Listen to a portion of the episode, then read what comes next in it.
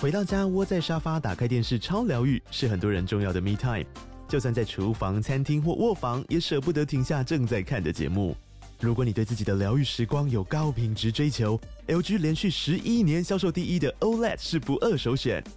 OLED 价格亲民又高质感的 A 3经典系列智慧电视，支援杜比世界与杜比全景声，追大场面的戏剧超过瘾。现在 LG 推出限量优惠，购买五十五寸 OLED A 3电视，再带一台二十七寸的 Standby 蜜闺蜜机，只要六万多块。Standby 蜜闺蜜机内建 Netflix、Disney Plus 等影音平台，可以摆床边、餐桌，甚至顶楼露台，家中每处都可以成为你的专属娱乐空间。快到资讯栏了解活动详情，用最舒服的姿势把 LG 电视看起来。我是桂智，你现在收听的是法科电台。我现在英文变超烂的，就昨天那个访问，就是负责被抓去用英文访问那个律师嘛，嗯就是十分钟访问，我就英文超卡的，You you English no good ，no good。 no good. Your English just like Roy. Your English so No, no, Roy no, still better than Royce。 so Roy. 而且我觉得我发音变得好难听啊了。其实我英文成绩也很好啊。啊我高中的时候其实英文蛮蛮不错的，我还那时候还那个交换学生呢、去美国两个礼拜，然后有一天晚上我赫然发现，嗯是我那时候人生活了十六年，啊，唯一一天一句中文都没有讲的一天。而且你听得懂，听懂啊？可以沟通十六岁的时候我就去那个寄宿家庭啊，嗯他们家都黑人，啊，然后很赞、很热情、很棒。然后那时候奥巴马要选举，一直我们一直讨论政治，我们用英文讨论政治。我十六岁的时候哟，就很屌啊，我就觉得干我 my English is so good。他们说 Roy, I have to to be honest, I have to tell you your English conversation is so so good。 OK。然后心里想，Of course, who am I? Oh my god, you can discuss United States politics in English. Yes, Oh my god. for me in that time it's very easy, OK， but right now I'm suck。我觉得那就是一个信心问题而已。对，那其实是信心。而且台湾就是考英文，到最后大家都被雕这种习惯。像我现在讲英文的时候，我会发现，干我的文法是错的。譬如说讲话，哎，这句话应该讲形容词，但我发我用我用成名词，啊，我就我就会开始觉得干是不不是太？对，或者这句话应该用现在分词讲成过去分词，就觉得怪怪的。嗯，但是人家听得懂啊，他更不在意啊。对啊，而且我以前在练那个英文比赛的时候，因为我们之前参加过英文的那个模拟法庭比赛嘛，然后在练那个练习的时候啊，就一直被雕说啊，你那个第三人称不是要加 S 吗 S 就是那个 S 发音都没有出来。 Who cares？但 Who cares？可 是你看，在台湾如果没有加 S 的话，网络上就很多人会笑啊，对啊，吴宗宪讲说 Who care？然后网络上一堆人笑。但是啊根本实际上美国没有人 care 啊。嗯，说真的嘛，在台湾遇到外国人，他跟我们讲中文，甚至有些外国人会讲台语，对那都很不标准啊。对他啊根，本听得懂就好啊。对啊。谁会在意他发音标不标准而？且有个小问题，嗯，任何东西都是先不标准才变标准。对但我们好像很想要跳过不标准这件事情，让你马上变标准。你不标准你就不要讲，我觉得这错误的啊。而且我我觉得更重要的一件事情是，你看有了不标准，就表示说有所谓标准，嗯，但到底什么是标准，哦，对，对不对？我后来发现，对于譬如美国人或英国人来说，他们觉得外国人学美语、英语都有一个迷思，是为什么都要学标准的口音？对，美国那么大，那而中国这么大，啊，中国口音特多了，特多啊了。而中国头一特多，那可是中国都要学这个官腔啊。。对对可是你看美国这么大，就有这个西岸、这个东岸，其实对讲话方式不太一样，而中部的也不太一样。对，那英国人觉得他那个英国腔才是正统的讲法连台湾都有台中腔。啊，对啊，嗯，那还有原住民腔，对啊啊，这是可以讲的吗？原住民腔这这是真的有啦。但这其个实是对啊真的有嘛，这原住民不同族群，因为他们自己有自己的语言嘛，对啊所以一定会影响到他们发音的对方式。对对对对对，我觉得这其实也是可以承认的嘛，嗯，我觉得也要接受，而且我觉得没什么不能接我受觉得。没什么不行，对啊，其实现在想一想这些事情，如果我们觉得它没有什么特别的话，那它就没有什么歧视的问题了嘛。哎，以前是因为原住民讲话很奇怪，然后会被拿来嘲笑，大家觉得你很奇怪，然后哎拿来嘲笑，所以就变成哦，我们不能刻意去强调原住民讲话有特殊的腔调。但其实对想想，原住民讲话如果有自己的腔调，有什么问题？就如果我们不要觉得原住民讲话腔调是奇怪的，那就不会有后续那些问题。就就是其实根本就不需要去强调大家讲话需要有同样的腔调，嗯，对不对？对，就是我觉得这就字是，正腔圆这件事情，可能根本就是一个不需要存在的观念我。觉得回到一个最原始的概念，就是差别待遇，不要让大家整齐划一，是我们要理解，就是真的有东西不一样。对所以适当的差别待遇没有不好，虽然大家都不一样，对可是大家都能够获得同样的尊重。对这是我对于差别待遇的理解。对啊，所以你刚才讲说什么字正腔圆，这就是我以前生气的地方啊。为什么演讲比赛我要字正腔圆？对，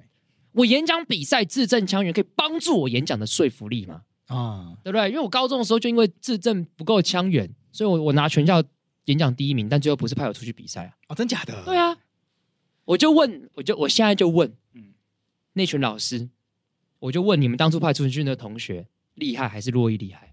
我现在问这件事情，那个人是谁？我不知道一个 学妹，她的演讲风格就是各位先生、各位老师、各位 裁判，不要在节目上去骂同学，好为什么在节目上攻击自己各同位学？我根本不认识他，我根本不认识他，我根本不认 识说不定他。他现在是法克电台粉丝，说干为什么被录音不，我不怪他，啊我不怪，我不是怪他，我是怪那个啊？那个文化哦，就是演讲比赛怎么会是这样的风格才会获胜？这超怪的啊！啊可是有个年代真的就是这样，对不就对？很怪啊！嗯演讲比赛应该是像我这样子吧，嗯我讲话要有魅力，要抑扬顿挫，要有说服力，这才是演讲不是应该要的事情吗？对不对？今天韩国瑜如果在台上说“各位乡亲，大家好”，他会受欢迎吗？不会，不会啊！他说什么我上出得去，人进得来，高雄雄发大财。，他这样会受欢迎吗？干我倒胃口都不行哎，对啊，他要怎么样才受欢我直接迎？阳痿哎，他要说什么？放马过来，拎肥蛋力啊！啊这样不才受欢迎？对啊，对啊，所以我就不能理解这个现象 啊。就操你妈的！哎，他他说我操你妈的吗？他啊不是，他不是，他说他奶奶的 的。我讲个不客气一点，对这种人我用屁眼看他。啊，对。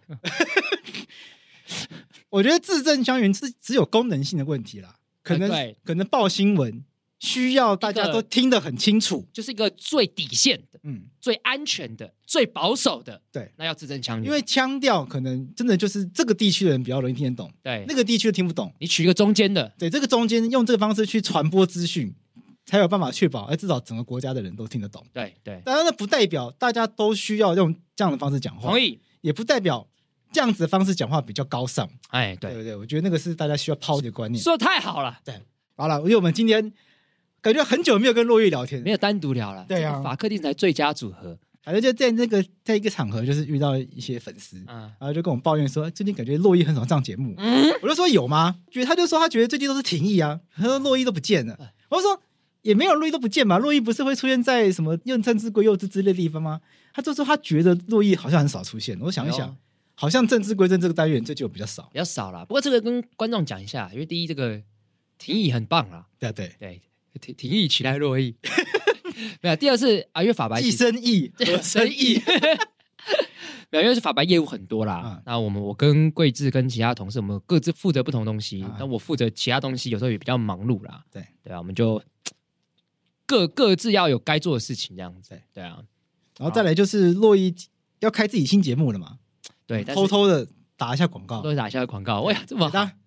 给我点，给我点。给你压力嘛，有点压力到底什么时候要上线但啊？是因为最近真的太忙了，你看这么多事情，我们刚才讨论我们这这个个节目从三月说说说说说到六月，现在一路到都到七月月了，七月了，王鼎玉都先上了。我们也帮王鼎玉打一下广告，哎就法外另外一个成员叫王鼎玉，哎，叫大黑然后他是这个学术咖，啊，对对对，所以他新节目也上线了，对叫做《召唤法力》，哎，对历史的历。对对，那大家有兴趣的话，欢迎去收听。但是法白我们推出另外一个节目，对，用历史结合法律的角度来聊时事。没错没错没错，那同一时期法白，我们在规划新的两个节目了，哎一，个就是洛伊的节目，洛伊的叫做络绎不绝，啊，洛就这个络绎不 绝呢，绝 了，还没开始就绝了，， 到底去哪了？也来是个零，对，最最最近洛伊比较少上节目，是因为想说让他专心筹备新节目，嗯就轻狂不接。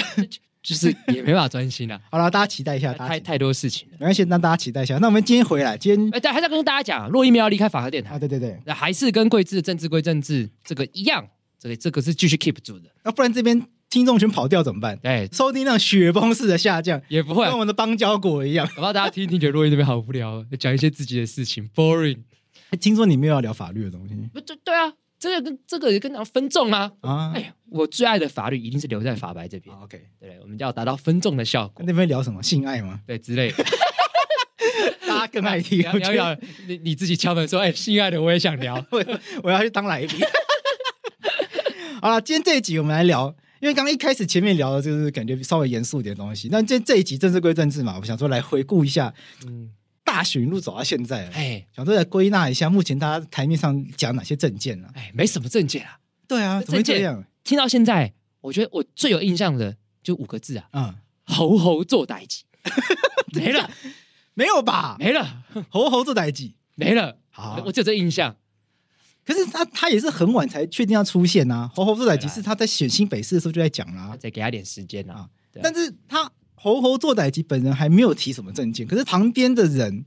帮他出很多意见啊。哦哟，我觉得旁边的人，就国民党的智库啊，这个蓝委啊，阑尾，嗯， 还有割阑尾。柯蓝伟， 你你讲阑尾，讲的就是一副就是他们可歌 可泣。我说到这柯蓝委，我还真有去割过。对，你是蔡正元的选蔡正元那时候不是被割阑尾过对啊嘛？那时候我去参加割阑尾过，对，先跟观众报告一下，因为桂枝在二零一二年的时候投给蔡 正元，没有这件事情，没没有这件事情，那矢口否认。 这个记职务这才太丢脸，哦，不是那个。 祭植 物那我讲到哪里了？祭哎植物这个这个突然想到，干祭植物有点这个有点这个很很有点老哎、对不对它是一个二零一六年前发生的东西哎、对啊，记职务他是个粉砖，他一直出来讲一些对，干话，他很把好笑蔡正元的那个什么头拿去掉头去尾就变祭植物。哦，现在想起来就觉得这件事情好好笑。对啊，干欸、蔡正元现在也也不知道去哪里了。好了，反正旁边这些人为他献策嘛，为侯友谊献策。然后里面有一个嘖妙计，我就觉得很有趣，我就跟洛伊说：“哎、这个可以聊哎、欸来来来，我们今天就来聊这因个为。我觉得这一个政策非常适合侯友谊的人设，我觉得会中。哦哟，而且我觉得其实真的是蛮值得讨论的，就是先不管政治立场好了，就事论事，就事论事的话，这个真的可以讨论，就是恢复特征组。哎呦，先讲策略面，好侯友谊的人设一定就是个正义使者的形象，汉子，汉子对打黑。”这个当年追捕十大枪击要犯的时候，他有各种故事。啊、然后陈进兴那时候绑架南非武官卓茂奇的时候，啊，他跟谢长廷一起进去，然后他他的跟谢长廷一起进去哦。呃对，然后这个他的儿子嘛也被烧死，嗯嗯，就是他的形象就是大家觉得他是个汉子，就是各种这个犯罪现场都有他，对然后家庭也因为一些意外丧失儿子，但他这个坚屈不挠走到现在，大家会对他外在形象会有点像这样的感觉。哦，哎、他有失去儿子哦，你不知道这件事吗？就不知是道这件事情哎、哇，这个就需要若意那你讲，你来跟讲大家哎这个讲我真的不知道，你讲讲。古，好好好，好，我哦这个人称维基百科，好来跟大家讲，没有，这个是这个这个其实影响很大，就是他小孩子幼稚园的时候就出去玩，嗯嗯，然后游览车就游览车起火燃烧，嗯把他的儿子烧死，哦，就有一个年代，好像对幼稚园游览车很常烧起来，对对，因为所以他后来游览二幼稚园游览车就被要求要很严格，很严格的。那那个那个故事就是后来他那个老师他其实跑下车，但发现车上有很多很多的学生，所以冲回去救，但最后不幸丧就尸，老师也被烧死。对烧死。对，那老师叫林静娟，然后后来好像大家就很感念他，好像有让他入中列祠之类的。嗯对，这这这个故事在我脑中很印象深刻。 OK，嗯所以侯友谊的儿子也在那台车上，对对对，对我觉得这是个很不幸的故事。很不幸的故对事。我觉得这对不管政治立场，这件事情是不能被消费的对事对情，对对就不能被消费的所事以情。刚刚讲那几个是要让大家知道说，其实他在一般人眼中，嗯就是他的形象就是他是正义的使者，对抗犯罪，并且家庭的破碎，但是让他走到现在。嗯嗯，我比较印象深刻是他上一次选举的时候，就有上什么东森采访，我整个看完的感讲就是这样子。对嗯，然后汉子，前一阵子啊，突然侯友谊就有发文讲这个死刑的话题，嗯，就在批评为什么都不执行死刑，哎，对，对不对这？也很符合他的人也符设合。他的人设啊，就是对为啊什么判子死了都不执行？对我就发了这个文嘛，对然后下面有很多人留言说啊，对啊，现在都判都不判呐、啊，对现在有死刑，法官都不判，那好不容易判了也都不执行，对，跨英文政府要负责。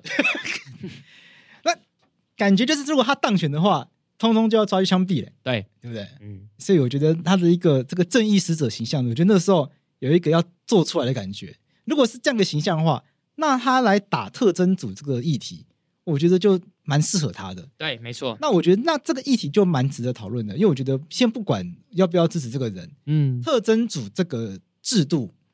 就事论事的话，我们跟大家还原一下，嗯特征组是在蔡英文时期废掉的嘛？二零一七年，二零一七年就蔡英文一上台就把它废掉了。对，那我们先讲为什么把它废掉好了。哎，我们要不要先跟大家讲什么是特征组，好不好？那这样子好了，先快速扫描一下，二零一七蔡英文一上台就把它废掉了。对，嗯那再更往回推的话，之所以蔡英文会把它废掉，就是因为特征组在马英九执政末期的时候，嗯因为马王政争的关系没，错，引发了大家对他的疑虑，对对，因为特征组当时被认为介入了马王政争的政治风暴，没错，所以后来朝野就觉得特征组的存在会引发忧虑，嗯，所以后来所以蔡英文就把它废掉。对，但是特征组当时会成立是更往前推，是在二零零七年的时候，是陈水扁成立的。对，陈水扁当时成立特征组的原因，是因为认为我们政府五院院长以及总统等级这些高官、基层检察官不敢办，不敢办案，所以就在最高检察署，因为我们检察署跟法院一样有这个地方检察署、高等检察署，跟最最高高检检察察署，嗯，所以就在最高检察署里面设立一个特别侦查组，对，所以这些大官的案件由特别侦查组里面的这特别厉害的检察官，他们会找精挑细选啊啦，有对，反正就找一些这个精锐的部队。对，来去侦办案件。对，没错。 OK，所以我们很白话、很白话跟大家讲，就特征组里面的检察官跟现在没有特征组的检察官其实是一样的，都是检察官，都是检察官。对，只是那时候我们把一些检察官挑出来说：“哎呦，你们这些检察官好像比较厉害，对，所以你们专门来办大案。”对，就在没有特征组状况底下，检察官可不可以办总统的案子？可以。但但是他变成他什么案都他他都要办嘛。对但我们现在把他弄起来说，你们这群人好像那时候第一届的时候，一二三四五六七八九，哎，这九个检察官，你们就专门办五院加总统案子。嗯，就所以我们就知道说，就是特征组就是特别来做这些事情的侦查，其实就这样子而已。 OK，因为因为我我发现很多观众会觉得没有特征组就不会办总统了对，其实不是，其实不其是实啊不。是不是，总统犯罪的话，嗯，当然总统还在位的期间有这个特权，所以对不会启动侦有查豁。免权，对但是这个结束之后，就他下台之后呢，这个犯罪所在地的地检署对就要负责侦查对嘛啊。对啊对那啊，总统通常都在台北嘛，对啊，那就台北地检署就就要办案大啊，概就要做这件事情对嘛。啊，那当然，如果这个总统的犯罪地不知道什么在高雄的话，那就就是是高高雄高雄高雄地地检检署署去嘛办，对啊就由熊检来办嘛。对啊， 那如果今天在澎湖的话，那澎湖就倒霉了。 而且就说我来这个地方，哇，我来这边平常都是办一些可能可能这个捞鱼的、酒捉驾鱼的，酒驾之类的，对就没想到 对哇，没想到总统来这边污钱， 然怎么会这样？因为钱藏在澎湖，比较不会发现。 对，假设这样的状况，所以这现在个澄清一下，哦不对啊是在呛澎湖检察官比较混哦，没有啊，对啊，因为之前去澎湖玩，嗯，就跟当地的朋友聊天，嗯这澎湖的案件有一些比较特别，跟跟渔业有关的，然后对对，就是每个地方会碰到的这个案件的复杂程度都会不太一样啊对啦。，也会有一些比较当地生当地的文化案件了。对啊，所以所以至少大家知道一件事情，就是有没有特征组跟会不会打击犯罪，其实没有必然的关系。对在法律上看起来是没有必然关系。对对对，那那如果是这样的话，那为什么要成立特征组？听起来叠床架屋啊！这就是个有趣的地方。嗯为什么当时陈水扁要成立特征组？而且有趣的地方是，陈水扁成立特征组之后，他不就打到自己吗？对啊，他是他也是第一个被车真组抓走的总统。 你去看维基百科重大侦办案件下面陈水扁家庭密账案，这个那么多案件只有这个用表格做出来。就知道，而且最有趣的事情，嗯特征组是在陈水扁总统任内成立，然后重大侦办案件陈水扁家庭命对障，案没、错，商鞅变法、做法、做法自自毙毙。 然后不要哎，比方说可以看起来我们这个阿扁是大公无私的，啊对，对对对，他为了制度的公，是他想象中的制度公平，达到自己他认为在所不惜。对对啊，当然他的案件有他的那个法律上的争议啦。对我们这我们先暂时忽略他。不过就是自自己想象，我们可以想象一下，就是为什么我们当初会去成立特征组？其实我觉得就是一个底气啦。嗯我自己直观上就是个政治的底气。就你原本一个小检察官，我们这样我们这样讲好了，你原本会办那些案件的，可能都是地检署的检察官，嗯嗯，那他们都是比较小的检察官嘛。啊，今天由最高检的人来找这些检察官，他们这些人都比较精锐，也比较经验，要抓这些大案的时候，可能也比较有底气，讲白一点也比较敢抓啦。对，当初应该是考量到这个原因，所以成立了特侦组。但反过来，就像你刚才讲的，因为它政治意味也比较浓厚嘛。对，因为你今天原本是一个案件，你地检署谁拿到这个案件，这谁谁地检署那个检察官那么多，但是因为政治意味比较浓厚的时候，政党交替的时候，我只要取得这个特征组的政治权限，那很有可能就会变成一个东厂打手，这这也是有可能的，嗯，对不对？所以就我觉得争议就会卡在这边了、像网络上查到的资料是，特侦组的前身叫做查气黑金行动中心。这本来过去有一个专门在扫黑金的一个单位，对，然后后来他们后来就把它转型成特征组。法务部就提出了五大理由，认为说特征组它会影响内部的监督机制。嗯，因为什为什么呢？因为理论上检察官是有一个上下一体的概念。哎，对那对对检，察官他在进行侦查的时候呢，他要接受上级检察官的监督。对，可是这个特征组他一开始就在哪里？最上面对啊，那就谁来监督他？没有人，这这是个很奇怪的事情，对所以好像没有什么明确的法律去规定特征组的权限。他只有他的职权，说你可以办什么案，办什么案，办什么案，大概就这样子而已。对，嗯，所以后来法务部就提出了五大理由，那当然其他的比较学理性啦，像什么违反在役程序，啊，我想违反在役程序这个，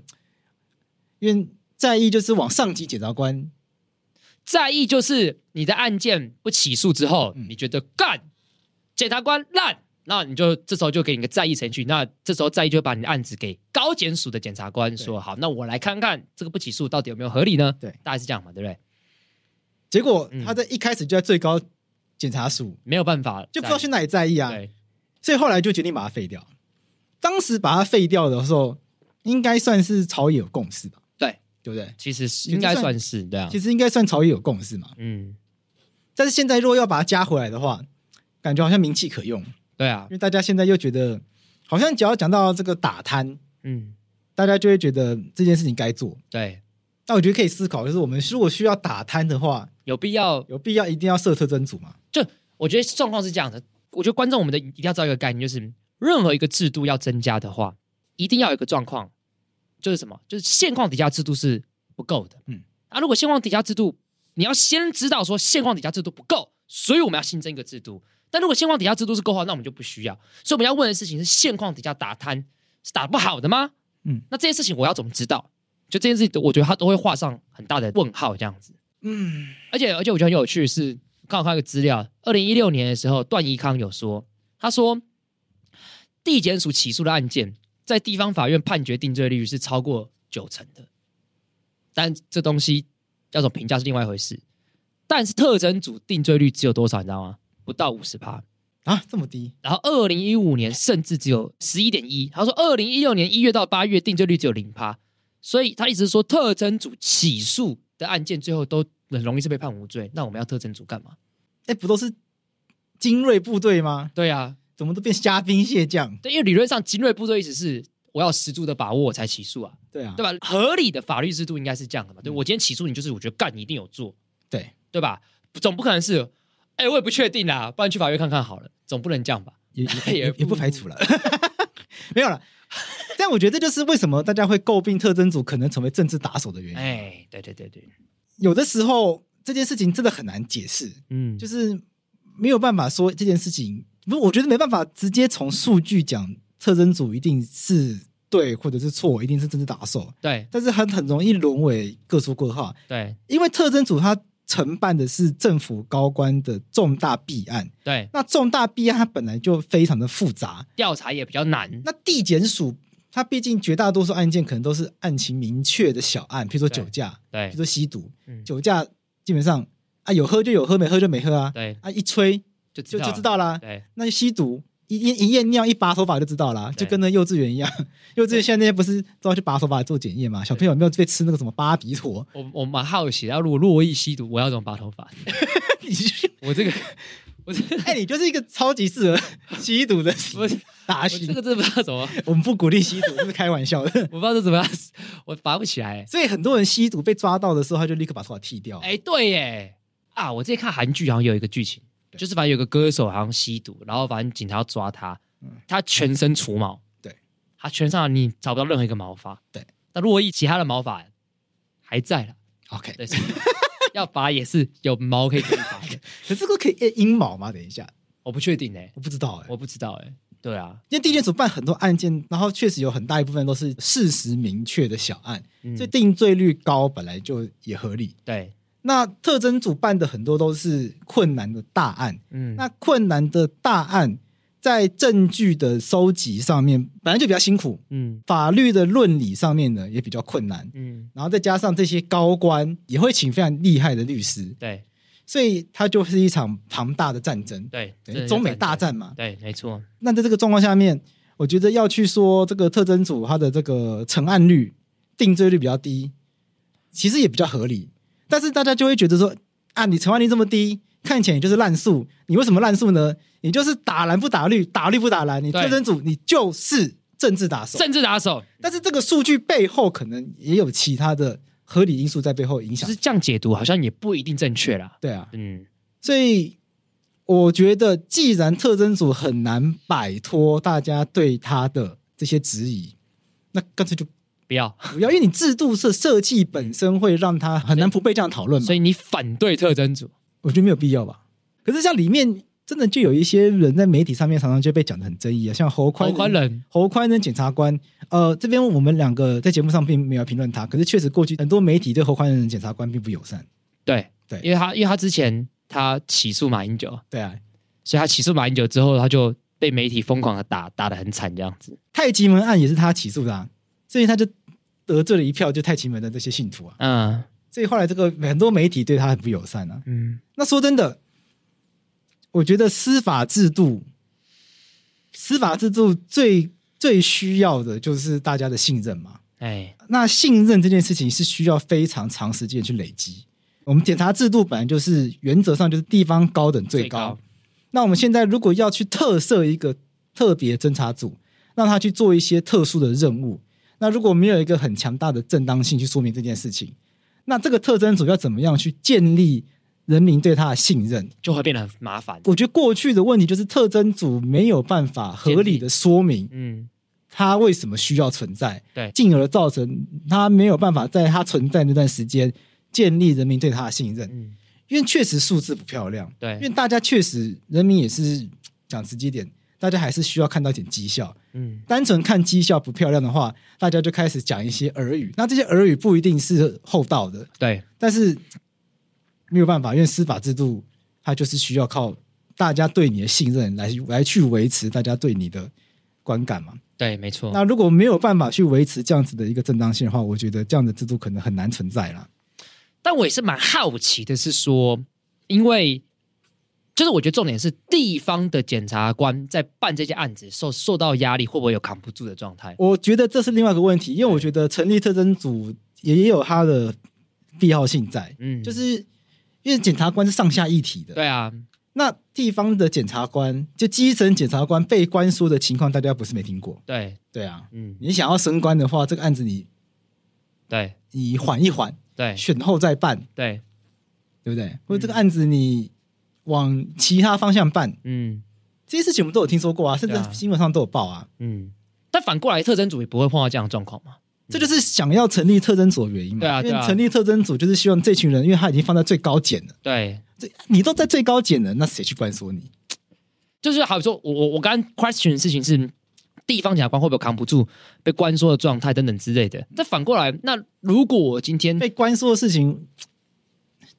很多事情台面上不能讲，可是我们都听过啊。对啊，那我觉得扛得住的人扛得住，扛不住的人就扛不住啊。嗯甚至有很多人乐于扛啊，嗯，什么意思呢？就是我以后要升官啊，对。所以我觉得这东西真的是我很难讲说它有什么答案。对啊我，只我只能说，我甚至也不知道过去特征组的绩效到底是好还是不好，嗯因为我根本不知道评估标准是什么嘛。对，因为他他不得不说，他有抓出一些案子嘛，嗯对不对？这也是有事实，但叫只抓出这些案子，是不是叫做不好？我也不知道。对，嗯，但是我所以这时候我就觉得，那侯友谊这个操作就必须要清楚告诉大家说，为什么成立特征组会比较好。嗯，我觉得这是蓝营那边可能要告诉大家的，蓝营如果要要对这侯友谊现这个策略的对啊吧话，？那我觉得后续的说明就很重要了。对，否则我觉得他瞧不起台湾人。 OK，因为你就是觉得大家不懂，我成立特征组好像就是我愿意来打打黑，你们不愿意，实际上根本不是这样子嘛。像这个前法务部长邱泰山，他在当国安会前首席咨询委员的时候吧，我不不太确定他那个是什么，当时就被爆出他为了他为了其他人的案件去关说桃园地检署的检察长，嗯，但是后来这关说是失败的，哦，然后后来这件事情被发现，被媒体爆出来怎么样？然后失败的原因是因为这个承办的那个基层检察官呢敌视不从，哇，他很很棒哦，结果后来被爆出来之后呢，这个邱泰山打死不认，但是后来监察院还是去弹劾他，有有弹劾，对，就他又换弹劾邱泰山，那不是很夸张吗？那弹劾之后嘞，就是邱泰山就是跟那个地检署的这个检察长啊，好像不知道在哪一个日日本料理店，就是就是参叙吧。嗯然后那个时候，据我听到的说法，这个邱泰山说法是他们在聊国民法官的事情，啊，然后大家就想说好认真了，哦为什么在那边聊国民法官的事情？然后没有人相信，大家觉得 bullshit。这就跟之前有个立委跟那个民进党那个新潮流大佬吴乃仁一起上酒店，然后说他们在酒店里面讨论宇宙大爆炸是一样，哎，这很荒 真的很荒谬。这好像是黄国昌在节目上讲，那也忘掉。反正我听过这个讲法，就是邱泰山的说法是，他们不是在讨论官说的事情，他们是在聊国民法官法的相关的知识这样子。然后哇，你们这些大头见面，然后去特地约出来私人料理，然后聊国民法官法，哇塞，很认太真令人欸，欣慰了吧？很认真哎， 对啊，所以我觉得确实可以理解，立特征组可能就是希望减少官缩，因为嗯基层检察官可能很难挡住。你看，如果今天是地检署的检察长跑下跟你说，这个案子你你这样做，那你不配合的话，你可能在这个地方很难混嘛。嗯，因为老板来了嘛，对。我觉得洛伊你讲的也有道理啊。那特征组难道就不会被官缩吗？对啊，就好比说我们特侦组里面讲九个检察官好了，嗯我我只要想办法动用我政治力量，我能控制其中五个，那不是更容易吗？那我蛮好奇韩国怎么做的，因为韩国的检察官不是超强，对啊，因为我刚刚看维基百科说特征组的概念是从韩国韩来国的。啊，对啊，就是韩国都会把那个特侦组检察官拍的超帅的，对啊，然后大家就觉得检察官就是要这么帅这样子，然后韩国特侦组最后检察官都有机会去选总统啊，为什么啊？现在韩国总统不就检察官对吗？啊，尹尹锡锡悦悦不就检检察官吗？对啊，好难想象台湾有检察官选总统，对不没办对？很法难想想象象，欸很难想象哎、我没办法想象、欸，对啊，我觉得韩国检察官这个是蛮值得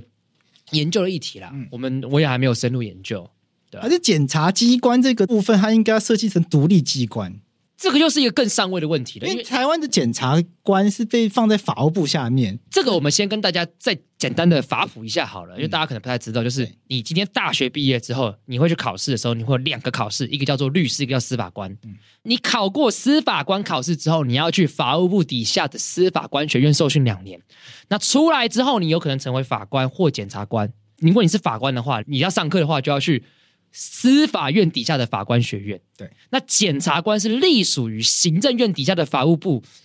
底下的检察检察署。对，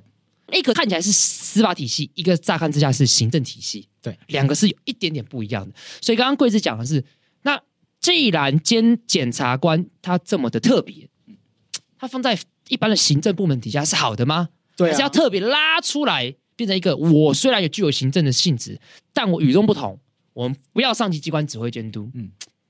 这个是一个好问题。我一直在思考这个事情啦，嗯，但我也没有什么头绪，因为我也不是很懂这个东西，我也没有待过检察体系，所以我也嗯不知道该怎么做比较好。对我也不知道我，曾经突发奇想了，为什么不放监察院下面、 啊？你不你不觉得很有道理吗？因为监察院不就是在做这个打黑除弊的事情吗？就黄国昌老师去当监察院院长最好啊。但但我觉得有一点点会不太一样是，监察院是政治监督，嗯，检察体系仍然是一个法律监督，哦，那我们它脉络还是有点不太一我们可以样。把它直变一下，反正我们宪法都已经完成这样了，再玩下去再也无变，吧，反正再玩下去也无所谓啊。都五权分立了，对啊我，们六权也没关系而嘛且，现在的五权跟当时跟孙文里面写又不一样不，一样。已经早就不一样了。现在监察院早就已经变成跟以前跟预设的样子完全不一样了。当初这个孙中山预设的监察院是要间接民选，对啊，现在是总统提名，立法院同意，嗯对，就是差异甚大。哎，然后以前的这个监察院是民意机关，对，是国会呢。国会，以前台湾有三个国嗯会，哎，没错，哪三个？国民大会、立法院、监察哎院。对，哎，一个吃不够，你有两个；两个吃不够，吃第三个。三个，全世界很多国家有上下议会、嗯两院制嘛。对，哎台湾那个时候三个议会，哎，而而且重点神是经，病哦。很多国家有两院制，对他那个，好比说以英国来讲，他的上议院其实就没有什么太大的权利，对但这三个是是有分工的哦。对国民大会要修宪跟选总统，这是还有明确的责任的，立法院立法，所以它是很明确的，这个是这蛮屌的。对，嗯，就反正我们国家宪法已经够奇怪了，所以我觉得再再更奇怪也无所谓了啦。我就觉得干脆 把检察官移过去算了，因为检察官之所以不想要被放在行政体系或当行政官，因为的原因就是因为过去有这个威权体制的脉络嘛，对国民党会直接手伸进去叫检察官做一些违法的事就情。检察官就是白色恐怖跟戒严时期的打手啊，当时时代真的是这样子。对啊，所以检察官会一直争取他们要有司法官独立性的这个属性。对对。嗯对对对可是说真的就不太一样嘛，因为司法官、法官是要站在中立的地位去判案嘛。对，那检察官就已经觉得你有犯罪，他才起诉你嘛。他是代表国家来追溯犯罪这事情。确实又不太一样，所以在法学理上面，为了要去圆这件事情，就说那检察官有这个准司法个性。哎，对，那那我觉得你去这么麻烦，那不就啊啊放监察院好了。我的逻辑很简单，那就放监察院下当然也面。没有错，因为监察院在学术上嗯，也经常被称作叫做准司法机关哎、。你看法学大发 现，而且监察院下面现在有什么？有国家人权委员会，对，对不对？嗯，我们的检察官从此以后变成什么？台湾人权捍卫者， Sounds great。哎、对不对？嗯超赞的。嗯，好，以后我们就来推动这件事情。好，所以我们跟大家讲今天结论是什么？对，有没有特征组不重要就，这样。检察体系移去监察院。以后监察院院长就是检察总长。 哦，太精彩太了！精彩了，哦太精彩了哎我们就这样子设计这个国家制度那，监察院也不用废了，不用废而了。且监察反正也废不掉啊，就是监察院其实有，因为我们根本修不了宪啊，连十八岁那个，对啊，对啊。连十八岁都修不了。说到这个修宪呢、啊，就讲到那个，是顺便聊一下那个副总统，我觉得这题很好笑。好，来来来来，哪一题？我们先聊在职参选好了，好，来聊因代为职。侯友谊在职参选嘛，你对觉得在职参选这件事情合不合理？我觉得对我来讲，我觉得不一定。哎，说真的，我也觉得不一定，就是我觉得要综合判断。好比说，韩国瑜刚当选，嗯就立刻落跑，对，这个有点不太合理。侯友谊至少当过四年，嗯就是落跑的这个正当性稍微高一点， OK，我觉得代职参选跟绕跑是不一样，不一样，不一样的事情。嗯，因为韩国瑜是他之前没有当过这个民选首长、哎，对这，是他的第一次，这是他的处女座、哎对，哎，你第一炮都还没有打完，你就跑了，对啊，你嗯第一炮都还没有打完，你就要去打下一个，嗯，就所以那个观感跟侯友宜的不一样嘛。侯友宜是他已经有历练了，对，然后现在是当然当到一半又要去选第二个，哎，所以我觉得状况不太一样。我也觉得不太一样。而而且而且，我觉得我们反过来讲哦，就是任何阵营都会有可能有一个明星级的人。假设好了，台北市长他当个第四年、第五年，然后可以选总统机会，台面上就就他最适合好了。那他带着参选有不对吗？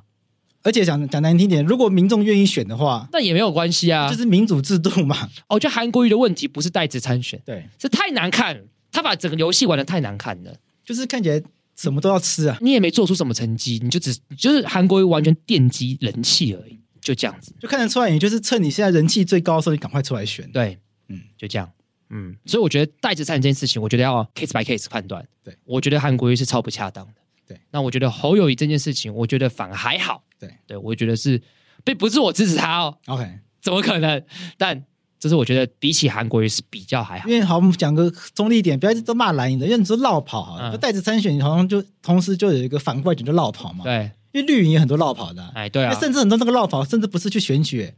比如说赖清德做到一半跑去当行政院院长，呃，陈局做到一半跑去当总统府秘书长，对我那时候我百思不得其解，这到底在干嘛？嗯，就为什么要好好的人家把你选出来的对，不做完，嗯。去当中央的首长干嘛？就这就不能理解这件不事过。这还是要稍有差别。啊如果你当两年，嗯就不用补选。对，那赖清德跟陈菊当超过两年，哦，韩国瑜是被罢免，所以他一定要重选这样子。可是我觉得跟要不要补选没有太大关联啊，因为人家选你出来，你就应该要好好的把它做完嗯做好做满嘛，对啊，那你你就突然不做说啊，我去当行政院院长了，这不是很奇怪吗？所以我才讲，我觉得 case by case，、嗯所以我就会觉得陈菊跟赖清德这件事情呢，我觉得还好，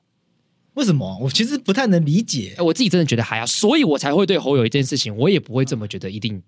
就是我觉得要挑战是侯友谊到底是不是在当总统，不是代职参选这件事情。因为侯友谊如果他选得上的话，那也是人民的选择吧。民主制度本来就你选得上，对啊，对啊，对那啊就有正当性。对。可是你人民选你当台南市市长，高雄哦，市你是市长从民主这件事对啊情，人家选你出来当，你不把它好好做完，然后突然跑去当个行政院院长，那个也那个又不是人民选的，我我这个又那个没有民主正当性啊那。个又是更 case by case 看待了。我以陈陈局来讲好，因为陈局原本是改制前的高雄市长，对，他又当选改制后的高雄市长。对，那改制前的高雄市长，再加上改制后当了不知道十几年吧，对，所以我就觉得他提早离开高雄也不是件坏 事了。大家话不是这样讲 的吧？就 虽然他当的好像看起来不并不差，但是当太久了。那你就不要出来选啊！等一下，对，韩国瑜是你连一年都没当你就跑了，对不对？这陈局当了十几年，好了，好了，我只是要表达，哎就是我觉得绕跑这件事情，嗯，啊，我觉得你讲的对蛮有道理嘞，对就是因为你一直说重点是民选嘛，对呃民选如果你今天绕跑之后，对被民选选上，那你屌，对。但是如果你今天这边拿去当官，那不是民选这东西，对啊那你就要回到你前一个民选的东西，那你应该要做好。对我到目前为止，我自己想不到一个能够说服我这样子做有什么合理的嗯，的理由。我觉得你讲的蛮有道理的下。次听看江惠佑怎么讲好了，因为毕竟江惠佑深绿的，说不定他可以讲出一套讲法。他的讲，我我我猜他的讲法一定就觉得就是看选民，他的立场一定是你强你就去你就去当， OK，他的他的他的想法是这样，因为当初韩国瑜绕跑的时候，嗯他其实就有提醒大家，就不要以后有个绿营很强的人绕跑，你们大家还帮他讲话之类的。哦，对啊，他其实有讲过类似的话，对对，我觉得其实蛮有道理的，所以我所以我才会觉得对我来讲是 case by case。就不要绿营也有一个像韩流这样子的人出来，对啊第一次处女座就选上了，然后后面又要去拱他的时候，对啊，就一样的招数出对现。啊，对啊，对啊，所以我觉得上我上次好像跟江惠佑在前面一集就聊过了，然后他就觉得侯友谊代资参选在今年不会是个话题，我也觉得不会，对，因为嗯就是大家他不当会第觉二得任啊，对啊，王宏威比较会是个话题吧？王威的我觉得不会也不会是话题，为什么王宏威才刚当选议员不到几天就不当了耶？啊，还可以领辅助金，你不觉得很难看吗？但是这次有很多议员出来选啊，哦、对啊，所以我就觉得，但只是黄宏英那更难看一点，是因为他马上当选了嘛，对，对啊，但我觉得其他议员也也都会有代职参选的状况。你只能说就是他很厉害，他可以一直当选就当对选。啊，对啊。可我觉得大家也要去想一件事情，就是这个东西是制度使然的嘛。对我今天为什么会选立委，一定是我在那边可以当选，因为我在那边实力够强大嘛。嗯那我在那边实力够强大的人，我一定就会先当选议员呐、是这样讲没有错。对啊，，除非我是超级巨星空降，嗯，否则一定都是这样爬上去的、啊。所以我，我会觉得带着参选是必然的，除除非好比说像这次三重有个有个叫李坤城的，嗯他在去年选举就说我我不选了，啊我，交给我子弟兵。为什么？因为他选立委，然后在今年年初的立委初选又赢。那我觉得这当然是典范，啊很棒。但是并不是每一个人都有这样十足的把握啊。 OK，对啊，我们讲这个中正万华吴佩仪出来选，那也是因为 f r e d d y 不选啊。对啊可是谁会想到 f r e d d y 不选？ ，Freddy 那不选是意外嘛？有点意外啦。对啊坦白讲是有点意外他毕的。竟他家人生病嘛，对啊，那如果民进党在那边要派一个最强的，那现在目前看起来吴佩仪，可他是议员，对那所以我我我不找他出来选，我找其他很弱人出来选嘛，也很怪啊。那个鸡排妹会来啊，对对对啊，我知道那原不本鸡排妹要来吗？对原本啊，对，对，所以就我就觉得这这个政治本来就不一定啦，啊就你从不同视角出发，就真的会有不同的答案。如果你要很很僵化的啊，你当选这个就不能去做那个，那也是台湾人才库的损失啊。他为什么可以适合做 A 职位，就是因为他在 B 职位做的很好，所以他更应该去 A 职位，不是吗？所以我好像也没有办法有一个一定觉得怎样答案啊。对就就是因为民主制度真的就是你选得上的话，就也没有人拦得住你嘛。对说真的，王宏威他选得上，嗯，那我们故意设一个制度去卡他，也没有必要啊。那很多人也会觉得这制度没有正当性，不服气嘛。对啊，对啊，那这个我之前我我忘记在哪里读到一句话，那我最近都要到处去讲，就是民主制度的重点不在于决定谁选赢，在于如何让选输的人接受这个现实。哎，对对对对对对对对，那如果这个制度设计的是让选输的人觉得干这制度是玩假的，那这国家迟早有一天就打起来嘛，不稳定啊一。定不稳定啊。对啊，所以这个制度如果大家觉得它不好，但还可以接受的话，那就算了。哎，所以这很重要。你刚才讲那句话，其实就是在对对我来讲，两千年的那个民主转型是很重要的对。当李登辉把国民党政权交给民进党那一刹那，嗯那才是真的进入到民主时代。对啊就是输的人心服口服，他就算不心服口服，他也只能黯然哎，但他也只接能受接受了，他应该说他也只能接受，但他真的接受了。因为那个时候全世界都在看嗯国民党是不是真的会和平的把政权给民进党，对，还是他们会动用一些自己在嗯那个国军里面的力量发动政变之类的。对对对对对，因为全世界都在看，因为看东南亚有多少国家，就泰国啊、泰国缅甸啊对啊，那些整天在政变欸，整天在政变啊，一不一言不合就政变呐、啊就那个选举选输就政变啊呐、这件事情真的必须要好好感谢李登辉，对啊，他真的是被说是民主先生，我觉得有他的道理在。啊所以选举的秘诀不是在于谁选赢，嗯是在于如何让选输的人闭嘴对啊。对，对，所以如果代职参选这件事情是可以让大家接受的话，或许那就算了。对对啊，没因错为，你故意去卡一个本来可能选得上的人嗯，哦，因为你现在已经在当新北市市长了，所以你不可以出来选。对，那搞不好蓝营的人就之后就你不管谁当选蓝营的人都都不能接受，对对然后对，就天天在那边闹事。嗯，天天觉得台湾的民主不知不公正啊，什么什么的，那这个社会也是永远吵不停啊，对吧、然后之后如果真的政变起来的话，也不是不可能的事哎、对啊，对啊，所以就算了，不如这样子好了，同意同意。对啊。嗯那延伸出就有趣的话题，其实赖清德也太子参哎选，对 啊，这这个选战只有一个人是清清白白选，就是柯文哲，柯文哲因为柯文哲裸退了嘛，他现在已经没，对啊他已经最近从台北市市长下来嘛难，怪他身世这么强。大家显然都忘记了赖清德现在也是副总统，哎，只对，哎有一个人还记得。谁？馆长 那天看到新闻的时候，我觉得超好笑。馆长就痛骂说：“嗯赖清德，你不要忘记，你还是副总统哎、你也要处理国家大事。”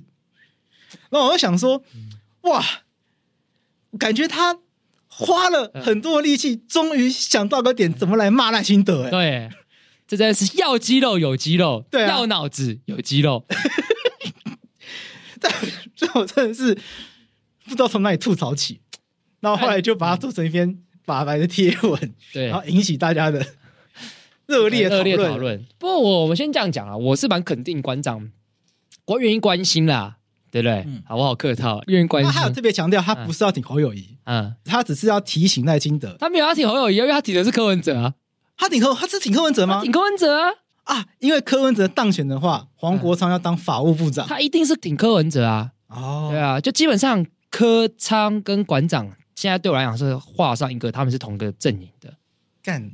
会不会真的当选啊？我觉得他们就是这个样嗯子，对啊，所以如果柯文哲当选的话嗯，法务部长就是黄国昌，对，教育部长就是馆长，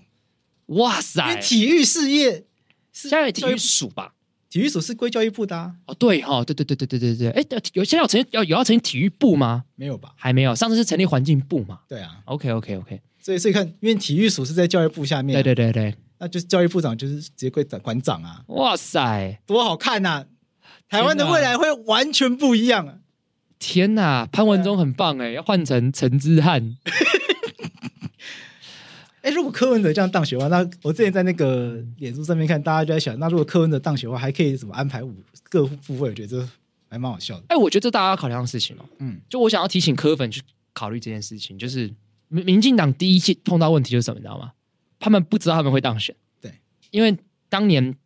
连战拿二十三趴，宋楚瑜拿三十七趴，陈水扁拿三十九趴，就是他们也没有想到，就是干半路杀出一个这个宋楚嗯瑜，然后让国民党一分为二，因为你看民进党拿三十九趴，意思说什么？国民党是拿六十趴的票、欸，对，所以本来是国民党应该碾压民进党的，结果没想到当选了。所以一开始的问题就是他们人才不够，他所以他们很多的官僚体制都还是要继承国民党的奶水，嗯，外交体制啊都是。但是当然，民进党这次已经卷土重来了，所以我觉得民众党会碰到一样的状况。你的人呢？哦，外交体系你的人呢？国防体系你的人呢？你的中心思想主轴是什么？你有没有因为你的中心思想跟你的政策跟主轴，你吸引在外交领域、国防领域认同你的人，变成你的人派系人嘛？你有这样吗？民进党有，国民党有，你有吗？哦这个是我很担心的事情哦。就是北市府那一群人会来吧？劳动部长赖香林，哦，这上过我们节目的，对啊，嗯，还可以啦。对啊，所以我觉得，我觉得会碰到这个很严重的问题，哦，人才库不足的问题。我觉得大家千万不要觉得总统就一个人能只手遮天哦，嗯千万不要这样子觉得。对， ，OK，嗯，好了，回到我们的话题，好了，副副 副副总我统，们赖清德也再次参选嘛对啊， ，OK，只是赖清德没有落跑问题了，因为他刚好当选的话，他刚好从左边办公室移到右边办公室，听起来也蛮好的嘛。他请那个宪兵帮他搬家就好。反正我们上次去找赖清德录音的时候，在哪里录？总统府啊，对啊，一样的地方嘛。对对对，因为我们刚才讨论是侯友谊代职参选，他会不会有这个对新北市政有代乎职守的问题？那赖清德有吗？代呼副总统的职守，代乎副总统的职守，他没有吼吼错代级。 大家要看副总统的职权以及他的副总统的工作到底是什么嘛？这个真的很好笑这。就要请教我们的宪法大师洛伊来，哎，按照宪法规定，副总统的职权到底是什么？好，我跟大家讲，如果你去我们的宪法 Ctrl F 打副总统，你就可以找到他的职权了嘛，对不对？这是我们基本上做法律 search 就是这样嘛。对，那你会有，我讲下本文好了，你会吃到十六个。那这十六个里面，大部分都是规定说副总统，好说总统、副总统选举以法律定之，对，总统、副总统怎么样之类的。然后我，你当你如果看完之后，你会发现所有的状态都在讲副总统只有一件事情，就是总统缺位时由副总统继任，没了。所以副总统的工作就有一件事情，等总统缺位。我先我先讲缺位有分两种，一个是缺位，一个叫不能逝世。嗯缺位就是基本上就是他死掉的意思， ，OK，不能逝世比较像是他不能执行职权的状态。哦，对对对，所以他白话一句，副总统就是等总统不在，他上去变总统。所以总统就有总统宪法上的职权就很多嘛，三军统帅啊等等之类的。嗯所以白话翻译副总统职权是什么？Nope，没有，没有，他就是那个，就是没有。他就是只是随时在牛棚热身。对，如果今天蔡英文不知道怎么了，呃，就是今天蔡英文被人挂了，对我们又要诅咒他一次了，对或是今天蔡英文突然瘫痪了，对我们没有诅咒他一次。啊，但是按照法律来看，确实都是蔡英文要怎样了，对赖清德立刻出来救援。对对之前你刚刚的举例很好啊。我们在场上投球的时候，你是投手，啊对投手就是有开始你就投球嘛，有数据比赛。对，副总统就是牛棚投手，对，他在牛棚练投，等先发投手不行的时候，他上去。对，可是，在先发投手还没有不行的时候，你就只是牛棚，对，你就还不是个投手，因为你还没上场。对就这样，他其实就是这样关系。对，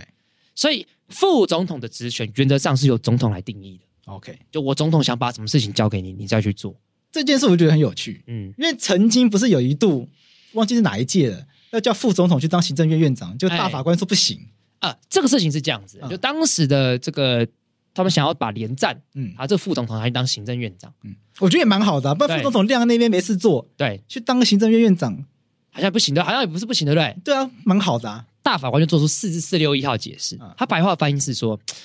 其实副总统去当行政院长好像嗯没有不行，嗯因为跟职位其实不不会矛盾争冲突，对啊但是这个好像跟我们宪法所安排的逻辑不太一样，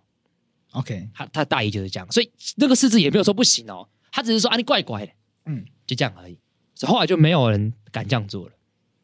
哦，所以如果硬要这样做，也不会不行就硬要这样做的话，就看有没有立委要立刻申请视线啊，哦对啊，，我觉得这是很有很有趣的一个状态啦。要不然去当监察院院长好了，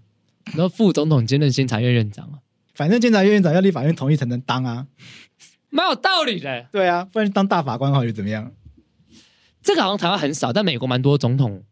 就是蛮多政治人物跟大法官的界限比较模糊一点。什么意思？就是你可能当完参议院去当大法官，真的、哦？对啊。然后美，我记得美国有一任，我不确定，就是他当完大法官变总统，还是当完总统之后变大法官，就有一个有一任总统是这样子，哇，法政这么不分哦。比较早期的时候啦，很有趣。但是这个在台湾是不可能发生的事情。现在不太可能因为，蔡英文、马英九都是法律，陈水扁其实也是啊，都是法律人啊。你说嗯，陈水扁当然有案在身，嗯讨论的可可能度真的很低嘛。对，马英九是马教授啊，蔡英文是蔡教授啊，认真讲啦，谁敢提名他们去当大法官，谁就出事啊。 这三个人我硬要讲，真的有当大法官水准的，我觉得只有陈水扁。哦，你是因为政治立场这样讲，不是不是，因为蔡英文的专长不是在法律它，是国际贸易法。对对，陈水扁的专长就在法律。嗯。对啊，蔡英文的专长不在法律，这样很奇怪，他是法律人，怎么会专长不在法律，不在国内法我了？在国内法，他是他是做，国际贸易因法为。我之前密陈水 扁啊，我之前我之前密他，嗯，那我密他之后，我就问他那个视线的东西啊，哎、他秒已读我回我、哎，嗯我就跟他说四至六六五，跟他讨论那个他事件申请书写的东西，他就回答我说四至六六五号就是政治解释，违反法定法官原则。哎、这个法定法官原则是一个学术用语，他立刻一秒回我，我就发现怎么样干本人，因为洛伊那时候想要知道那个陈水扁 IG 账号到底是不是他本人在经营，还是小编在经营，对所以他就问了一些问题。对因为因为历史上有一些有名的视线案是由立法委员啊、领衔申请的，啊当时就是陈水扁，然后这个申视线的申请书是由陈水扁立委来起草的。对我刚刚讲六六五是他在那个那是总总统还是被关的时候写的， OK，对反正历史上有一些有名的线视线案，你讲的是二六一号解释。 OK 因为那时候他是写领衔人，我就很好奇。 OK，对，因为他那个联署人还有赵少康，我就问他说：“真的吗？”嗯他说：“真的。哦所以他们有大和解”过他，说：“很感谢，就是那时候有一些国民党立法委员跟跟他一起申请这个事哦件，才能推翻当时的万年国会那样子。哦。”我就说他他是有水准的， OK，他的法律是绝对是有极的高的水准，因为他是真的可以写出说服大法官的东西。哎、很强哎、嗯，他写东西我有去看，讲讲白话啦，他要打赢宪法官司过啦。很呃，嗯而且很讲多直接就是这样很那就是很多件对，就是我就我就我干，阿扁很会写，就后来真真心发现这样子，对他真的蛮厉害的这样。可是他自己的官司不太顺利。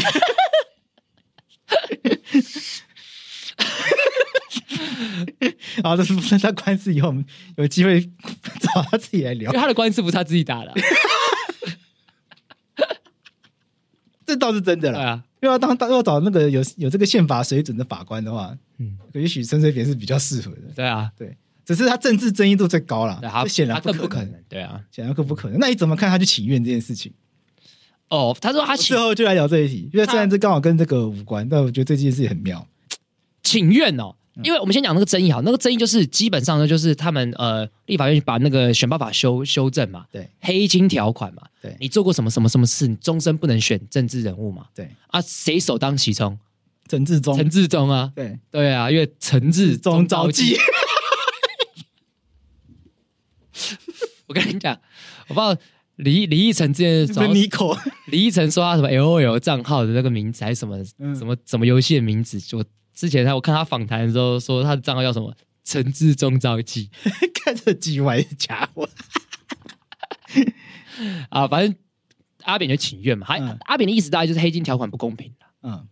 对，所以我觉得讲阿扁请愿这件事情，不如就是要锁定讨论黑金条款到底公不公平啊啊，啊。我自己的看法是觉得有点矫枉过正啊，嗯，因为我自己觉得终身剥夺东西，我都会有一点点觉得、嗯一定要这样嘛。哦，有必要一辈子不能做吗？对，就是好比说，我不能二十岁的时候大犯下大错，我二十年后痛改前非，不能吗？嗯，就是二十年不能选就好。对对，对对对对对对对对对对，对我的意思是说，终身我都会打上很大的问号。嗯嗯，所以我会觉得，以这件事来讲，我觉得是民进党政治操作，嗯他们先做了一个这个样子的法案，是违宪程度非常高的，但是先让大家觉得民进党有在做事很棒，然后最后再被宣告违宪，那也是大法官宣告的。你亲手给这样如意算盘，对对对对，所以这件事情我是比较不开心的。我觉得黑金条款可以处理，但是要设下年份，嗯就是你至少要有一个实证报告研究，认为说多少年，好比说像我们之前讨论那个，计程车，对我们我们抓十二年嘛，对，一个人十二年，你让他三次不能选，那他有第四次出来选，那大家还是就是干黑金的人当选，你要怪谁？对，就你要怪谁？而且我记得之前在节目上就有说这个意义不高啊，因为他就派他身边的人出来选啊，对，还是现会有这样的在状现在况、啊，就是像那是谁啊？苏正清吗？对啊，苏正清现在就派他儿子出来选了、对啊，那当然这还是有他成本的问题，他不能选派他儿子，他儿子可能比较弱之类的，嗯那，还是有他一定一定的效果。对，但我会觉得这真的是一个好的方法吗？哦我是打上很大的问号。不过策略面来讲的话，我觉得陈水扁出来请愿嗯，对这件事情没有帮助吧，没有帮助啊。而且跟帮倒忙吧对，。我也觉得帮 到忙。陈水扁出来请愿，大家只会觉得嗯，更该这样修吧， 对，因为毕竟陈水扁在这个社会上目前普遍的形象是就是贪污嘛，嗯，对先，不管他本人对于他自己是不是被冤枉的的认知认是什知么？嘛，对，但是毕竟公众的认知是也是贪污的嘛，对啊。这要是我觉得没有人跟他讲这件事吗？而且， 而且大家他去请愿，不是很多人讲说什么？哎，一个可以去请愿的，那该回去 了吧？对啊，就是我看到很多底下的留言是这样子啊。对啊，啊，不过陈水扁每次只要一出现在新闻上面，下面都会是怎么还没回去？对啊，对啊，而且他回我的速度也很快啊，你这句话什么意 思？就是 就他看起来脑袋是很清楚。因为他脑袋没有坏掉啊，等一下，对啦，对啦，说不定他之后就会帮陈志忠打四线官司。那还要一阵子，要陈志忠先出狱，对然后下一次参选去参选，对然后拿到一个被驳回的行政处分，对，然后诉愿失败，行政诉讼失败才能。他只是关一年而已吧。可是你要等下次选举啊，下一次地方大选是二零二六，二六，所以我觉得预计这件事情他要二零二七他才能实现。嗯，对，然后事先他接受哇，我觉得还还早，反正起码起码个八年。反正就是先把他把这个申请书都先写好送进去，就摆在那边啦。嗯，对啊，对啊，这就是陈水扁帮台湾民主做的最后一件事情最，后，最后一里路，因为毕竟我觉得他年纪也差不多了啦，他其实也没有很老，他当选总统的时他候现在算年轻他的，现在也六七十岁了吧？对啊，他当选总统的时候五十几岁吧，我记得，哦，真假的？我记得他当选总统的时候算年轻的，我记得奥巴马很年轻嘛，然后我记得陈水扁当选的时候是他两千年的时候当选，他现在七十二岁哦啊，所以是二十三年前啊。嗯，不过他，我觉得就以这个人来讲，他对台湾民主有重大贡献啊，啊，对啦，我我内心是真心敬佩他，嗯敬佩他的，就是我觉得他很他很棒，只是中间有一些政治责任的问题，对，所以导致下台很不漂亮，我觉得非常可惜，真的很可惜。真的非常可惜。只是觉得讲到陈水扁就蛮尴尬的，怎样？因为毕竟我也去倒扁过，对啊，对啊，我也导扁过啊，对吧？对啊，我还上台了，那时候你高中，我国中啊，对啊， 就觉得很好笑。啊，那时候小时候大家对政治都不理解嘛，对，对啊，有时候就觉得说啊，反贪腐这种事情本来就可以支持啊，对但是，小时候就不会理解到一些这种东西背后有这么多的脉络。所以你看哦，取一个理所当然的标语是很重要的事情，你知道吗？对啊他必须要让事情廉价到说这个标语理所当然，反黑金、反贪腐，哎、很有道理耶对不，对？大家才会觉得因为红衫军运动，它就是它打反贪腐这三个字嘛，对啊，所以就那时候就理所当然觉得这干嘛不支持？对啊，有谁说我我不反贪腐？对啊不可能啊！所以那个时候就觉得支持这很合理啊。对啊但是现在来看，这背后其实有很多错综复杂的脉络啊。对啊，就是我可以支持反贪腐，但是但我不需要支持它全部的东西。对啊，对啊，那像反黑金，嗯其实它还有很多需要讨论的地方啊。像时代力量的时候，邱显志他们就觉得有很多地方需要讨论。所以他们在民进党法案投下反对版本嘛，对啊，那被骂到不行。对啊但我是就我觉得他们讲是有道理。我觉得超级莫名的欸、对啊，就是要以政治光谱上来讲，我已经算是比较，我不算接近时代力量啊对，但我必须要帮时代力量讲话是，时代力量那时候是支持他们版本，反对民进党版本，所以你不能拿了一张图片看到时代力量反对民进党的反黑金版本，就说他们支持黑金，我觉得这样是不对的事情，你知道吗？你要如果你这样想，你跟中天抹黑别人有什么不一样？对，啊因为你不，你都没有要深入的去了解人家的想法，对啊就贴一张，你就跟那个打僵尸一样嘛，就贴一张符咒在人家额头上面就结束啦。对啊，我就觉得，就我我非常非常非常不喜欢这样讨论的。啊，对啊，怎样？我们支持的政党不能骂，是不是？对，这很莫名欸呢、好啦，但我觉得整个这个选爸爸的修法，因为陈水扁的出现，嗯，画下了句号， 更难讨论，让我觉得非常的可惜。勇哥，因为陈水扁的出现提醒大家这件事太重要。勇哥，哎，我觉得忘记忘记那时候是谁啊？柯建明还是哪个民进党的人啊？忘记是谁，我也不确定是不是柯建明了。反正看新闻就有看到抱怨说，因为大家在党团协商的时候是有讨论，是不是有要这么严格，要再把一些东西拿掉。嗯，然后就有人抱怨说，哦，因为陈水扁的出现，让这些东西不可行。哦，真的哦，对啊呀、因为因为陈水扁一出现，大家已经已经你要把它拿掉的话，那你不就是民进党怎么可能去做这件事情？民进党不就是在帮帮陈水扁？所以民进党跟陈水扁应该有一个沟通管道，我觉得现在看起来没有吧？对、啊，很明显就没有这个热线。我觉得现在看起来没有，嗯，对不对？好吧，好那我们今天这集就先到这边啦。好，啊，那就这样，拜拜。拜拜。 No te preocupes, voy a darte lo que quieres. El lunes, martes, miércoles y también a veces jueves.